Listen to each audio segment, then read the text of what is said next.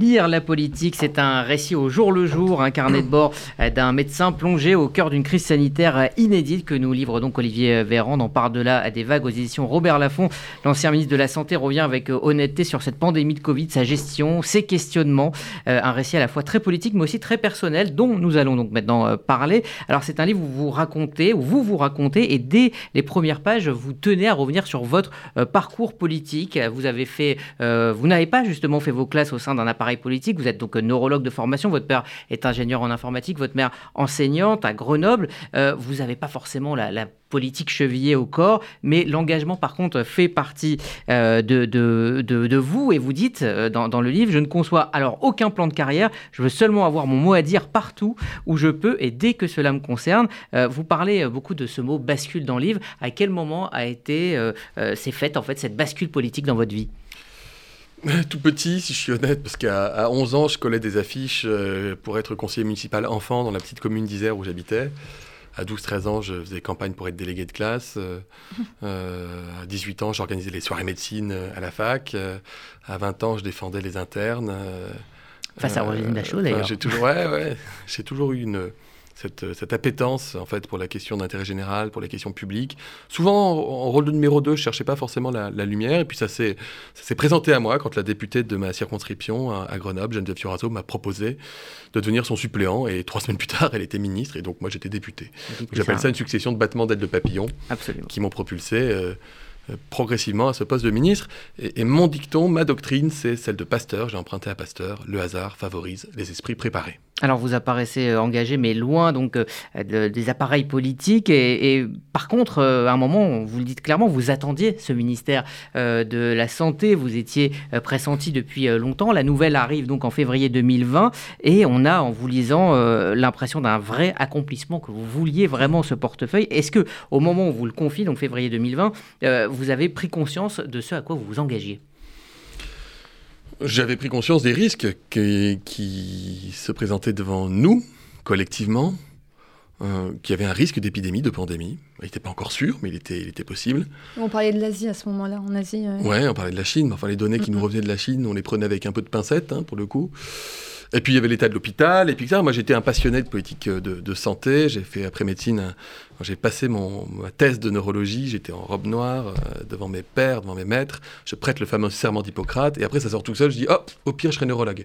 Alors j'aime profondément mon métier, mais du coup quelques jours plus tard, je m'inscrivais à Sciences Po à, Paris pour faire un, master de, politique de santé. J'étais passionné de ces questions-là, et donc c'est un domaine que je que j'estime maîtriser. Je connais aussi les, acteurs, euh, que ce soit les syndicats, les grands professionnels, etc. Donc ça me donnait un certain nombre d'atouts. Et je vais vous dire, euh, je ne sais pas s'il faut être tout le temps médecin pour être ministre de la Santé, mais quand il y a un virus qui débarque, il vaut mieux être médecin. Voilà, euh, c'est plus simple, on va dire, en tout cas moins compliqué. Votre baptême du feu en tant que ministre se passe en Italie le 25 février 2020. Vous arrivez à Rome pour une réunion avec des diplomates européens. L'Italie vient de confiner la Lombardie et cela vous étonne. À ce moment-là, c'est-à-dire à trois semaines du premier confinement français, vous regardez ce qui se passe chez nos voisins italiens avec étonnement. J'y vais même. Le, chapitre, le livre s'ouvre sur ce chapitre. premier déplacement. Euh, rapport d'étonnement, les premiers rapports diplomatiques, les discussions en anglais avec des homologues d'autres pays. Je sais pas du tout, j'ai rien des codes de, de, ce fonctionnement. Enfin, j'ai pas eu de période hein. d'acclimatation en fait. Bah, en fait, je peux pas être perdu parce qu'il faut aller vite. Euh, je prends une feuille de papier pendant la réunion et en anglais, je commence à griffonner les bases d'un accord européen euh, euh, qui ensuite circule dans la salle. les ministres les passent, les équipes le regardent, ils, la notent et à la fin, je sors avec une espèce d'accord européen sur la, la, coordination qui devrait être la nôtre si jamais la pandémie frappait toute, toute l'Europe. Et je vois mon collègue italien, ce que j'écris dans le bouquin, euh, le ministre italien de la, de la Santé, qui est un mec très bien, qui a des énormes cernes, qui n'a pas dormi depuis 48 heures, qui est au bord des larmes, au bord du craquage, et qui me dit en fait, d'un seul coup, mon téléphone s'est mis à, vibrer. Je recevais des textos de tous les hôpitaux de, du, du, nord de l'Italie, qui sont des excellents hôpitaux. Hein la Lombardie, c'est la France, hein, en termes de, qualité de soins, de modernité des hôpitaux. Et tout le monde s'est vu déborder, saturé aux urgences, en réa, ça montait de partout. bah, dans l'urgence, on a tout fermé. Et, nous, on se regarde avec euh, le, mon homologue allemand. Euh, Trop ça excessif. Mais, mais, non, mais on se dit, mais attends, t'as tout fermé. Ok, mais sur quelle base tu vas rouvrir, en fait? Enfin, C'est quoi, le, quoi le plan? C'est quoi la suite? Il dit, ah, mais là, on est obligé, il faut tout arrêter. Donc, on est tous un peu... Euh, euh, hébété, berlué, euh, apeuré. Moi, je, décris aussi cette ville de Rome que je connais un peu, quasiment vide. Quasiment vide. On se croirait un, jour férié au milieu des vacances scolaires. Enfin, il n'y a, pas un chat. et donc cette peur que je lis sur les visages, et c'est le moment où je bascule, ouais, c'est le moment où je dis, voilà. Et puis pendant cette réunion, je l'écris aussi, euh, mes homologues autrichiens, suisses, allemands reçoivent des SMS, la, réunion dure toute une journée, pour leur apprendre qu'il y a des cas qui viennent d'être diagnostiqués dans leur pays. Donc on se regarde, ça, se trouve, ça démarre vraiment là. Mais c'est à ce moment-là que vous preniez conscience de l'ampleur de, la pandémie qui allait... Euh, qui allait arriver En tout cas, c'est là qu'on prend conscience que le virus y circule en Europe, qu'il y a peu de chances qu'on y échappe et qu'il euh, va y avoir un impact hospitalier fort. Et qu'on risque d'être obligé, le moment venu, de prendre des décisions assez inédites. Mais factuellement, à ce moment-là, en France, on est plutôt... Euh, on est loin de tout ça. Il n'y a pas trop de. On regarde ce qui se passe en, en Chine avec de gros yeux, pareil en Italie. Et en réalité, je, je l'écris aussi, en réalité, l'épidémie, elle a commencé, mais elle est invisible en France. Parce que vous avez vu ce rassemblement évangélique du côté de Mulhouse, avec des centaines de personnes qui vont se contaminer. Un énorme cluster. Et qui vont ensuite repartir. C'est un rassemblement national. Et tout, le monde, tout le monde va aller dans, les, dans, les, dans ces communes d'origine. Et donc, les gens vont commencer à se contaminer. Mais comme il y a plusieurs jours avant que les symptômes apparaissent, on ne le sait pas. Et donc, on est, on est paradoxalement, nous, dans le calme plat d'une épidémie qui n'a pas commencé, alors qu'en réalité, elle est déjà là. Mm, mm. Ensuite, justement, il y a eu ce Conseil européen des ministres de la Santé à Bruxelles le 6 mars 2020. Tout le monde se serre la main, se fait de la bise. À l'inverse de la situation en Italie, vous êtes étonné. Vous avez même le rôle du casseur d'ambiance. Est-ce que ce temps de prise de conscience a coûté trop de vie, selon vous? Non, je ne me permettrai pas de dire ça. D'abord, la vague n'a pas été la même en Europe occidentale et en Europe de l'Est. Euh, et on a vu qu'en fait, les vagues n'avaient pas la même intensité selon les vagues, à l'Est ou à l'Ouest de l'Europe. C'est étonnant, mais l'Allemagne n'a quasiment pas été touchée au début, puis ensuite elle a été très fortement touchée quand la France l'a été, été nettement moins. Et donc ouais, quand euh, j'arrive dans cette l'enceinte du Conseil européen, moi je serre pas les mains déjà. Et alors les gens ils se prennent dans les bras, euh, genre vous avez des masques, oh, on verra. Enfin, en fait tout le monde n'est pas du tout dans le même niveau de, préparation et, d'anxiété. Et nous, les quelques ministres qui avions été à Rome, euh, on est beaucoup plus alertés. Et, l'ordre du jour devait aborder tout un tas de questions et moi je refuse dans mon intervention, qui est chronométrée, minutée. Exclusivement du Covid. Mais je ne vois pas parler d'autre chose que du Covid. Et j'en dis mais rendez-vous compte que ben, ce qui est en train d'arriver. Et je, ne suis pas le seul, quelques autres ministres comme moi le, le disent. Mais ouais, c'était le début. Et en lisant votre livre, Olivier Véran, on a l'impression que vous aviez une longueur d'avance sur l'Élysée et Matignon concernant la véracité du virus. Est-ce que, comme le disait Agnès Buzyn dans les colonnes du Monde, tout le monde s'en foutait en France? Alors non, d'abord, je ne fais pas de commentaires sur les propos d'Agnès Buzyn. Deux, j'écris à aucun moment je n'écris que j'étais en, avance par rapport. Non, mais c'est l'impression qu'on a quand même quand, on, lit, quand on lit En fait, vraiment, ce que vous devez retenir, c'est que c'était un travail collégial, euh, collectif. Il n'y a, pas une décision qui a été prise. Euh, sans une concertation préalable, sans des discussions intenses. Et, et je suis jamais sorti d'une salle de réunion en me disant c'est pas comme ça que j'aurais fait. En fait, euh, mhm. parce qu'on a vraiment mis en partage avec une, incertitude importante, surtout au début. En fait, vous savez pas. Vous savez pas à quoi vous avez oui, vous tâtonnez. Hein. Bien sûr. Le, soir, il y a un chapitre qui est consacré à cette réunion où on décide de, de fermer tout ce qui peut l'être pour euh, éviter que la vague ne monte. Et on se retrouve autour d'une table en se disant, mais en fait, c'est quoi fermer tout ce qui peut l'être? Enfin, Qu'est-ce qu'on doit laisser ouvert? Qu'est-ce qu'on doit fermer ou qu'on peut fermer. Et on, est en train de construire une histoire. Il euh, n'y a, pas de, a, de, a pas de livre, de grimoire, de, de, de procédure qu'on n'a qu'à activer euh, le moment venu pour dire tiens, c'est ça qu'on avait fait la dernière fois. La dernière fois, c'était un siècle, il n'y avait pas de ministère de la Santé. Donc on est obligé d'inventer, de penser, avec euh, évidemment son lot d'erreurs ou, d'excès ou d'insuffisances, sans doute, dont mhm. acte. Enfin, on fait tous de notre mieux et c'était collégialement qu'on a avancé. Alors il y a un chapitre sur Didier Raoult dans le livre. Hein. Vous dites ceci, ministre de la Santé au pays des Lumières au XXIe siècle, je me trouve plongé dans l'univers de Lucky Luke et de l'élixir du docteur Doxé. Euh, alors on se souvient hein, de cette séquence d'Emmanuel Macron qui va à la rencontre euh, de Didier Raoult à Marseille pendant le premier confinement. Est-ce que cette venue euh, d'Emmanuel Macron a légitimé euh, le rôle euh, de Didier Raoult Non. Non. D'abord, Didier Raoult, il faisait déjà la une des magazines People. Euh, c'est pas lui qui se déplaçait à Paris pour être interviewé. Non, non, c'était aux journalistes d'y aller. Puis j'y allais. Il se faisait mal recevoir, mais il y retournait. Je dis ça parce qu'il faut peut-être qu'on en tire une leçon quand même. Et puis, j'en parle, oui, comme d'Amage, un mélange de MacGyver et de chaman qui vous dit en fait, arrêtez tout, j'ai trouvé. D'abord, il vous dit le virus tue pas, une grippette. Hein. Puis après, il vous dit, ah, de toute façon, vous inquiétez pas, j'ai la solution. Mhm. Mais vous l'avez démontré, euh, pas besoin puisque je vous dis que je l'ai. Ça, c'est le docteur Doxley dans qui parfaitement, qui passe de village en village avec sa petite, euh, sa petite fiole en disant si vous êtes malade, buvez ma solution, quelle que soit votre maladie, vous allez guérir. C'est vachement dur d'être confronté à ça. Non, ce qu'il a fait monter, c'est une partie de la classe politique, une partie de la droite du Sud française, euh, qui voyait là le moyen aussi de nous mettre un, un, coup, avec pardon, mais des discours quand on y repense. Quelqu'un qui vous dit mais je sais que ça marche, regardez, j'ai eu le Covid, en trois jours j'étais guéri. Mais c'est formidable. 80% des gens qui ont le Covid, ils sont pas malades en fait. Hein. Ils font pas de symptômes ou très très peu. Donc c'est normal d'être guéri en trois jours. C'est pas. Et, en fait, la science, elle est là pour vérifier si, quand on prend la chloroquine, on guérit plus vite Mais ou on pas. voyait la longue file d'attente Personne ne s'est justement posé la devant question de cet savoir si c'était hôpital. démontré. On voyait la longue file d'attente devant cet hôpital à Bien sûr. Marseille. Chaman, gourou. Ouais. Mm. Mhm. Mais Gourou. si Mais on- les gens avaient peur. Enfin, je crie- Quand vous avez peur, vous avez des gens autour de vous qui sont malades, voire des gens qui meurent autour de vous. Vous avez peur d'attraper le virus. Et vous avez pas loin de vous hein, quelqu'un qui a une notoriété internationale et qui vous dit de toute façon, venez, si- venez vers moi.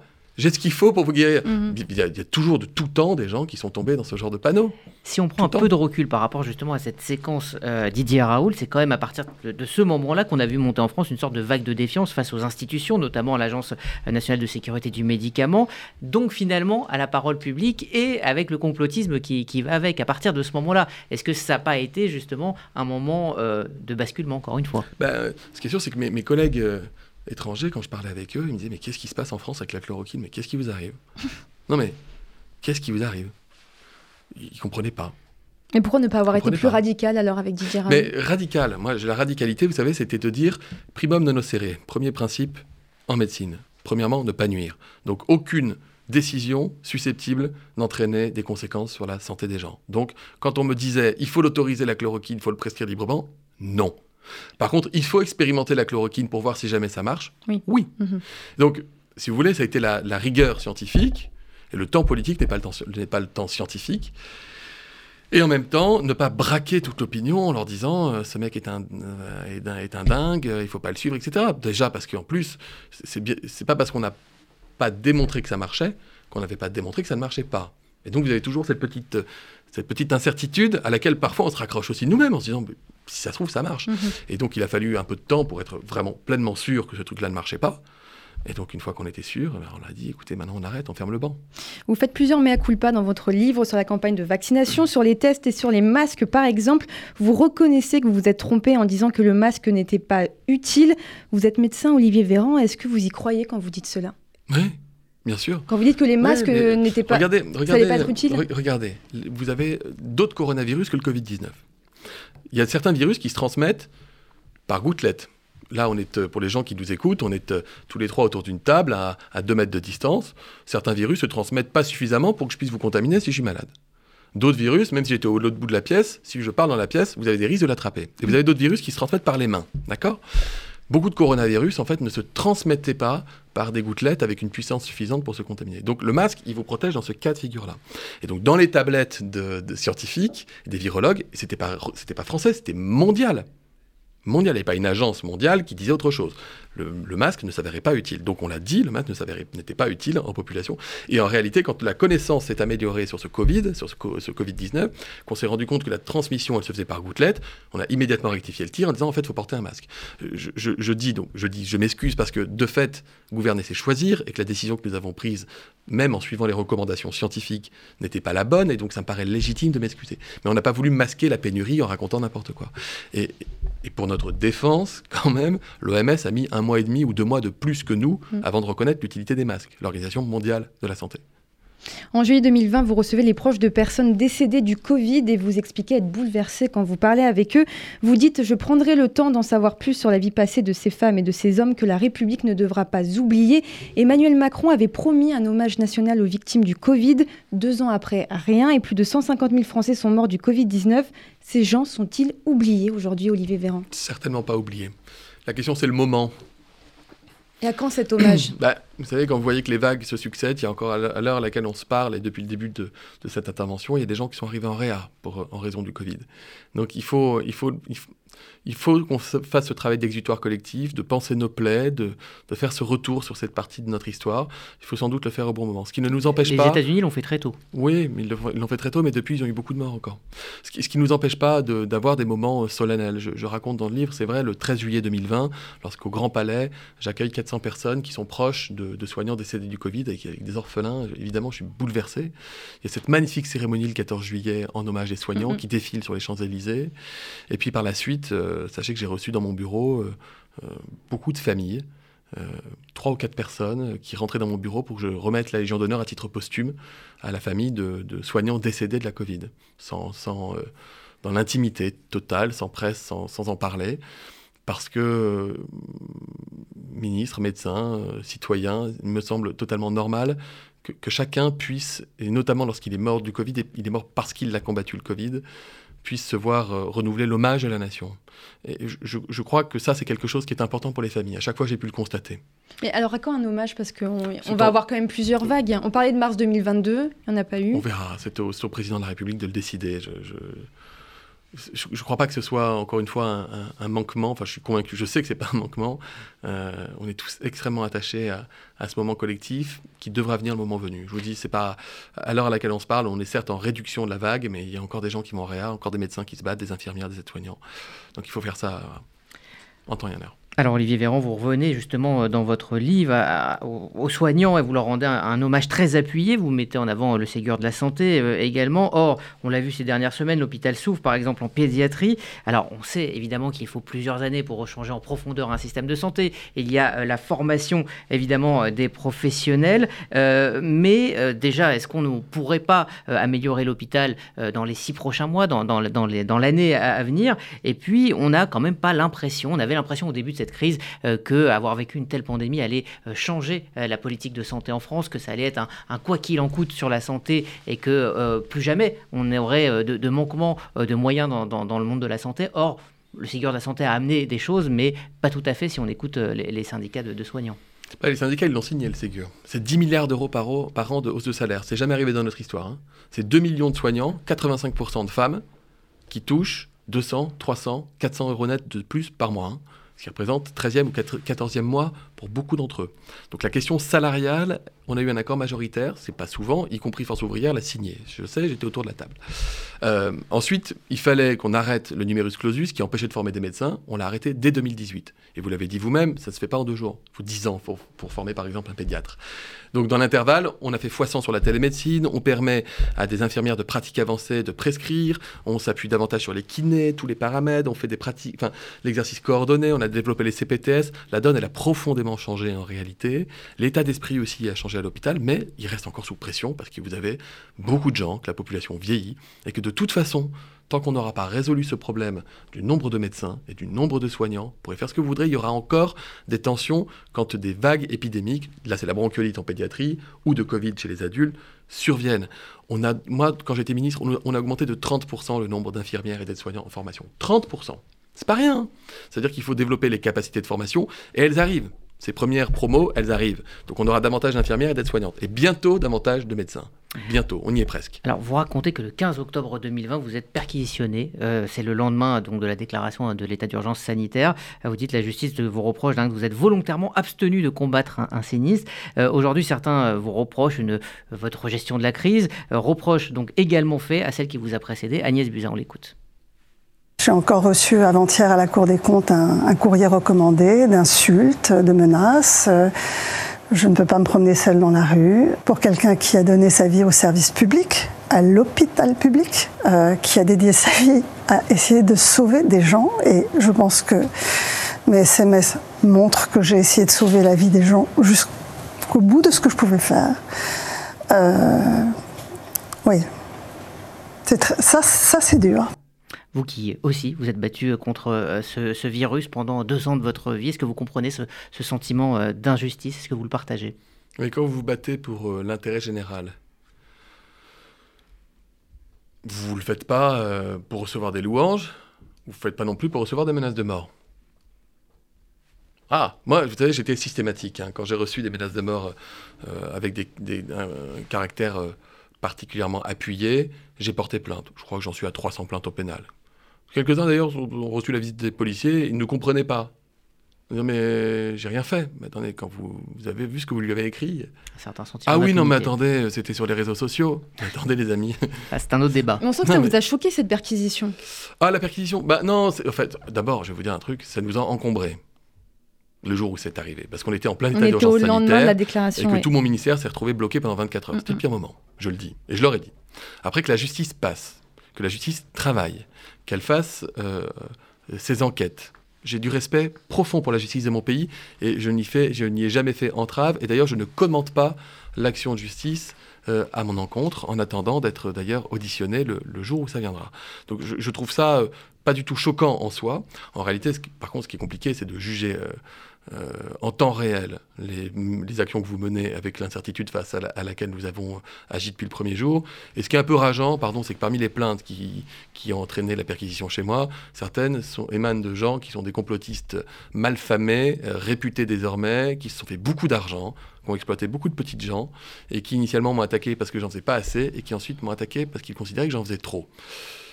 Cela, je m'en souviendrai et je peux mm. vous dire que s'il y avait des moyens de, de pouvoir obtenir réparation, je pense qu'on serait un certain nombre à y recourir. Olivier Véran, pour terminer cet entretien, est-ce qu'en quittant le ministère de la Santé, vous avez eu le sentiment d'avoir mis tout en place pour faire face à une nouvelle pandémie dans le futur? Ben, Tout en place. Encore une fois, il faut être modeste. Parce que si vous avez euh, un virus inconnu qui émerge sur un coin de la planète et qui tout d'un coup circule et que vous ne connaissez pas ses voies, ses voies, de transmission, vous ne savez pas encore comment le combattre, vous ne savez pas les symptômes qu'il entraîne, vous ne savez pas qui il touche, il y a forcément une période pendant laquelle l'incertitude, elle peut faire des dégâts. Mm -hmm. en, en, revanche, on a acquis une expérience collective extrêmement solide. Vous avez des, des centaines de milliers de Français qui ont changé leur activité. Euh, je le dis, euh, dans les agences régionales de santé, des gens qui faisaient du contrôle des eaux se sont retrouvés à faire des tableaux Excel de répartition des, vaccins. En fait, on a gagné beaucoup de compétences, beaucoup d'expérience, et il faut le conserver. Ça, c'est primordial, à Paris et dans les territoires. Et puis surtout, il faut qu'on se souvienne, cette fois-ci avec fierté, collectivement, c'est pas le ministre qui le dit, c'est le citoyen français, du fait qu'on a été hyper costaud. Je parle des Français en général. Euh, on a accepté de, de, se protéger, de protéger les autres. On l'a fait avec un esprit de solidarité que beaucoup considéraient que nous n'aurions pas. Et on a été, de ce point de vue-là, un exemple pour beaucoup de pays qui nous entourent, où les, on a parlé certes des antivax, etc., mais c'était bien pire ailleurs que chez nous. Donc moi, je tire mon chapeau à cet esprit collectif qui s'est fait jour, et sur lequel on doit aussi s'appuyer pour ces fameux jours meilleurs euh, qui viendront. Toute dernière question, Olivier Véran, vous dédiez ce livre à vos enfants, Nina et Romain, vous leur écrivez ceci, hein, aucun euh, témoignage ne remplace l'absence, mais il peut lui donner euh, du sens. Est-ce que cette phrase résume pour vous la dureté, mais la complexité aussi de ce qu'est l'engagement public? Bien sûr. D'ailleurs, mes enfants sont là, là, à côté, ils nous regardent à travers la vitre, parce que c'est leurs vacances, et qu'ils ont été sympas de m'accompagner le temps de cette émission euh, euh, à la radio, et ils ont été en or, voilà, ils ont été en or. Et j'ai eu une chance inouïe. Et quand on me demandait des fois comment je tenais, ben, euh, d'avoir des enfants qui comptent pour vous et, ben, et que vous comptez dans leur vie, il n'y a, a, rien de plus précieux que ça. Alors on va vous laisser profiter de ce jour férié avec vos enfants. Merci. Merci beaucoup, Olivier euh,